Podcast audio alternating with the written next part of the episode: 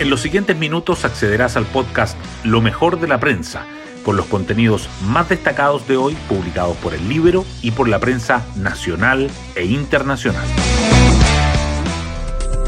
Buenos días, soy Magdalena Olea y hoy jueves 14 de diciembre les contamos que una declaración de la ex subsecretaria de Vivienda, donde dice que habría informado al ministro Carlos Montes sobre democracia viva antes de que el caso se conociera a la prensa, la detención de dos actores claves del caso ex militantes de Revolución Democrática, una acusación constitucional que toma fuerzas en el Congreso en contra del jefe de la cuestionada cartera, y traspasos de millonarias cifras de dinero a la cuenta de la diputada Catalina Pérez, son la mezcla explosiva que debe enfrentar el gobierno a tres días del plebiscito. Hoy destacamos de la prensa. En el caso convenios, la declaración de la ex subsecretaria pone en entredicho la versión del gobierno y aumenta la presión para la salida de Montes.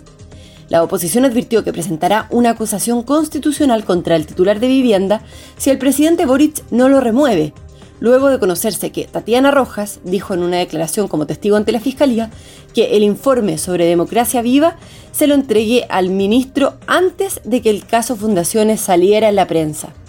Montes insistió en que no tuvo acceso a ninguna información de irregularidades. La Fiscalía imputará por delitos de corrupción a Daniel Andrade y a Carlos Contreras tras su detención ayer. El representante de la Fundación Democracia Viva y el ex de vivienda de Antofagasta serán imputados por fraude al fisco, tráfico de influencias y malversación. Por otra parte, declaraciones del senador Juan Ignacio Latorre y la delegada Daniela Dresner apuntan a que la diputada Catalina Pérez estaba al tanto de los convenios. Además, la Fiscalía investiga a las transferencias que Andrade le hizo a Pérez. El debate del reajuste salarial del sector público se complica. El gobierno incluyó en el proyecto un récord de 104 normas, incluyendo medidas para mitigar los costos del fallo GES en las ISAPRES y un alza de remuneraciones de los ministros del Tribunal Constitucional. Las críticas de los diputados a estos temas retrasaron las votaciones de la propuesta en la sala de la Cámara, que la moneda esperaba fuese ayer, para después del plebiscito. La COP28 finaliza con un histórico llamado a la transición sin combustibles fósiles.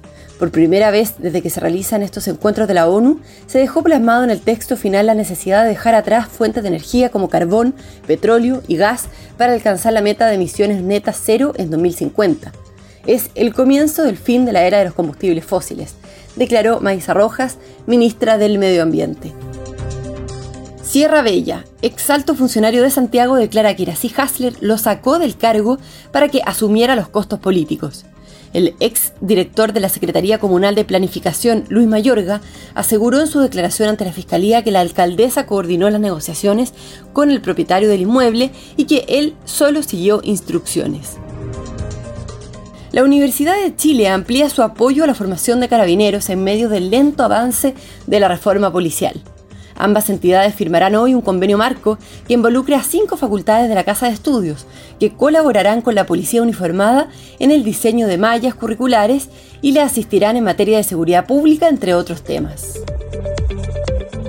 Bueno, yo me despido, espero que tengan un muy buen día jueves y nos volvemos a encontrar mañana viernes en un nuevo podcast, Lo mejor de la prensa.